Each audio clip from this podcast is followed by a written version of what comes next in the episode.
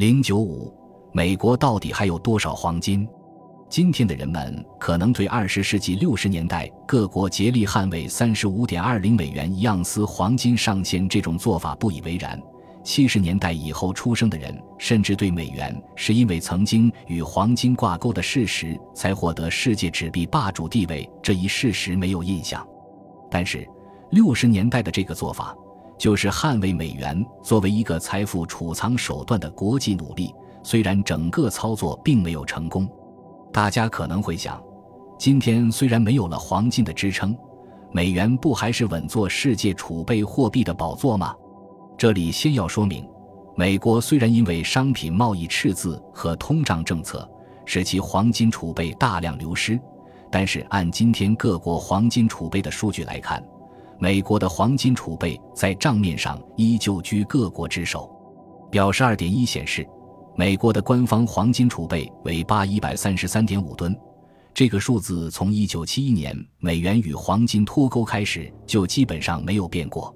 也就是说，在过去的五十年里，美国就再没有动过手上的黄金。无论如何，半个世纪的时间，美联储对黄金没有进行过任何买卖或操作，的确让人有点难以置信。事实果真如此吗？在我们探究这个问题之前，先介绍一下黄金互换这个概念。黄金互换交易通常在各国央行之间进行，类似一种以黄金作为抵押换取目标货币的回购交易。期限届满时，再以事先约定好的价格赎回黄金。在操作上，就如同卖即期黄金买远期黄金。这里一个重要的问题是对黄金互换的会计处理。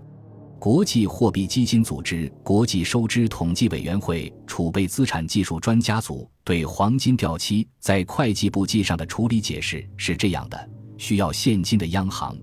一旦将黄金储备抵押出去换回现金，换回的现金即为储备现金的增加，而抵押出去的黄金可以依旧作为储备资产体现在央行的资产负债表上，这样就形成了重复簿记。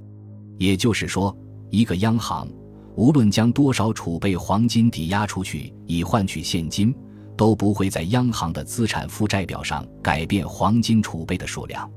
二零零八年美国次贷危机之后，时任国会金融服务委员会国内货币政策和技术委员会分会主席、德克萨斯州众议员罗恩·保罗在国会听证会上，与美联储首席律师斯科特·基阿尔瓦雷斯有这样一番对话。罗恩·保罗在危机期间，美联储或美国财政部是否进行了任何黄金互换的操作？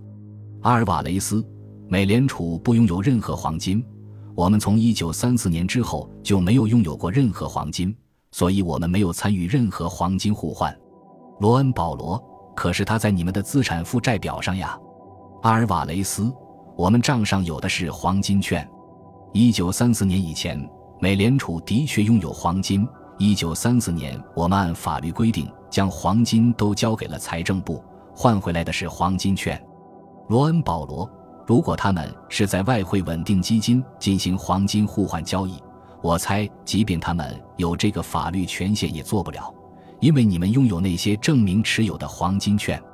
阿尔瓦雷斯，不，我们对财政部所拥有的黄金没有其他利益。我们有的只是被称为黄金券的会计文件，体现了1934年交给财政部时的法定价值。罗恩·保罗，价值还是42美元一盎司黄金，无论如何完全没有道理。那么，交给财政部的黄金在哪里？在美国联邦债务超过22万亿美元，黄金价格高企的今天，大家都没想起来这回事，也有点让人匪夷所思。当然，以现在的黄金价格来算，即便美国却有八一百三十三吨黄金储备，要想覆盖现在二十二万多亿美元的债务，恐怕也是杯水车薪。按现在的金价，把八一百三十三吨黄金都卖了，才够美国联邦政府一年增加的赤字的三分之一。要想让现存黄金解决目前的联邦政府债务余额，除非黄金价格上涨到八五百美元一盎司以上，虽然现在没有哪个国家提出让美国用黄金还债，但是各国政府纷纷要求把自己存在美联储的黄金运回国，可见是要防患于未然。德国的经历广受黄金市场的关注。二零零八年美国金融危机之后，德国向美国提出将存在美国的黄金运回国，其中的曲折经历引起不少猜测。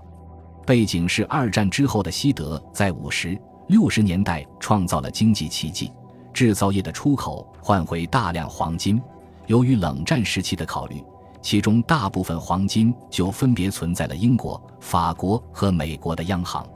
一九八九年十一月，分割东西德国的柏林墙倒下，德国统一，冷战结束。十年之后，德国开始将存在海外的黄金分批运回德国，首先运回的就是存于伦敦的九百四十吨。向美国要求将存于纽约联储银行的金库运回就没那么顺利了。二零零八年，美国次贷危机爆发，雷曼兄弟公司倒台，随后债务危机席卷欧洲，欧洲各国政府在压力下发起运回黄金运动。德国、荷兰、奥地利、比利时和瑞士都计划将存于海外的黄金运回本国。二零一二年。德国审计法庭命令对德国的黄金进行审计，以确保三四百吨黄金确实存在。因为对这些金砖的真假和重量从来没有检查过。二零一三年，德国央行表示，为应对万一出现的货币危机，计划五年之内将存于法国和美国的黄金总数的一半，共六百七十四吨黄金运回德国。因此，德国向美国提出。将存在美国的六百五十四吨黄金中的三百吨黄金运回德国。经过一番周折，二零一三年德国只成功运回五吨黄金。此后，德国制定了一个五年内的运回计划，而美国讨价还价，到七年内才能把三百吨黄金全数归还。黄金的运输的确是一个问题，但是几个星期或是几个月也够了。七年运输三百吨的计划也过于漫长了，而且还要分期分批，让人们不得不产生联想：要么是纽约联储银行金库里没有那么多黄金，需要到市场上购买，又不能因为短期内的购买让黄金市场上价格蹿升，所以需要时间安排；要么是德国当时存的黄金已经被抵押出去，需要拆东墙补西墙，用别的国家印戳的黄金重新锻造。幸运的是，无论怎样，最终德国还是如期在五年内全数将存于美国的三百吨黄金运回了国。但是，俄罗斯经济学家弗拉基米尔·卡塔索诺夫表示，德国拿回来的金块并不是原来德国央行交给美国时的铸签，所以不排除还给德国的金块是美国在市场上又买回来再锻造的。当然，重铸其他国黄金也是一种可能。毫无疑问，国家间金砖的寄存完全需要符合一个标准的存管合约及完璧归赵。当然，我们也没有见过这种寄存合同是什么样子的，是否非常规存管合约下同质同量的金砖就可以满足？但是可以想象，对不同时期的金砖的铸造成色等技术问题的鉴别，也不是件简单的事。德国宣布从美国运回计划的三百吨黄金的前一天，即二零一七年八月二十一日，是美国过去九十九年间经历的第一个日全食。同一天，美国财政部长史蒂文·姆努钦视察了位于诺克斯堡的美国国家金库，据说那里是观测这次日全食的最佳地点之一。他临行前还开玩笑说：“我想金子应该还在那儿。”母母亲如果知道日食月食在星象里意味着拨开迷雾见真相，未必还有心情开这样的玩笑。有意思的是，美国主流媒体大肆报道了他带老婆去诺克斯堡看日全食是假公济私，而对他视察诺克斯堡的情况却没有任何详细的报道。第十章里我们提到了这个著名的为罗斯福的黄金储备法案而建的诺克斯堡金库。是地球上守卫最森严的地方。据说，美国黄金储备的一半都存在这里，另一半存在美联储纽约的金库。电影《零零七》系列的第三部《金手指》讲的就是一群有组织的国际犯罪集团抢劫诺克斯堡金库的故事。当然，故事的结局和所有零零七故事的结局一样，零零七大显身手，最后帮助政府解决了这帮犯罪分子。影片中被零零七影迷们倍加称赞的一幕，就是零零七詹姆斯邦德在外号“金手指”的犯罪分子庄园见面，在没有任何提示下猜出金手指的计划，市价一百五十亿美元的金砖，重达十五百吨，六十人需要十二天才能将它们装到二百辆卡车上。而守卫军队全部到位只需要两个小时，怎么可能劫持呢？金手指说：“我们没想把金砖挪窝。”聪明绝顶的邦德先生马上反应过来了。工厂里来自中国的特工林先生是核放射专家，中国政府给了你一个核装置，如果在金库引爆，整个美国的货币供给都会受到核辐射，长达五十六年都无法动用。真是绝妙的主意，他们得到了自己想要的。西方世界的经济大乱，而你手上囤积的黄金价格将翻番好几倍。今天回顾这个剧情，真是耐人寻味。今天的美元完全是法币，与黄金已经毫无干系。对于这一点，美国的经济学老师们也经常要面对学生的提问：那诺克斯堡的黄金呢？有经济学教育期刊专门刊登文章。来帮助经济学任课老师和学生解答这个问题。老师们好像也纳闷，美国大众是如何知道诺克斯堡储存的黄金的。他们猜测，一种可能性是与《金手指》这部电影有关。那么，诺克斯堡金库里到底存有多少金子？这个问题没有看上去那么容易回答。伍德引述美国国家铸币局的年报称。诺克斯堡存有黄金一点四七亿盎司，占美国财政部持有黄金的一半以上。但是下个问题是，金子真的还在那里吗？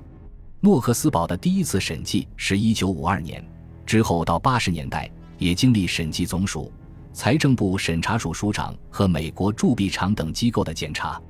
美国次贷危机之后的国会金融服务委员会国内货币政策和技术委员会分会的另外一场听证会，向美国财政部审查署署长埃里克·索尔森提出了这个问题：关于诺克斯堡的黄金，索尔森同意，它不仅是一大堆金子，还是政府稳定和金融稳健的一个象征。但是对于众议员罗恩·保罗提出的关于诺克斯堡里十三个库每个库存有多少条金砖，每种成色有多少条的问题无法作答。显然，财政部由于对诺克斯堡库存采取的抽样审计方法，以及没有试金过程，所给出的答案无法令议员们满意。当其他议员问到美国在 IMF 的黄金池里占百分之十七，这些黄金到底布记在美国财政部名下，还是 IMF 名下，还是双重布记了？审查署署长好像完全答不上来。这也是罗恩·保罗最担心的。去看那里的库也没有用，因为即便黄金可能还堆在那里，但是由于黄金互换交易、租借、抵押，他们的所有权也早就不是美国的了。对于这一点，我们只能拭目以待。本集播放完毕，感谢您的收听，喜欢请订阅加关注，主页有更多精彩内容。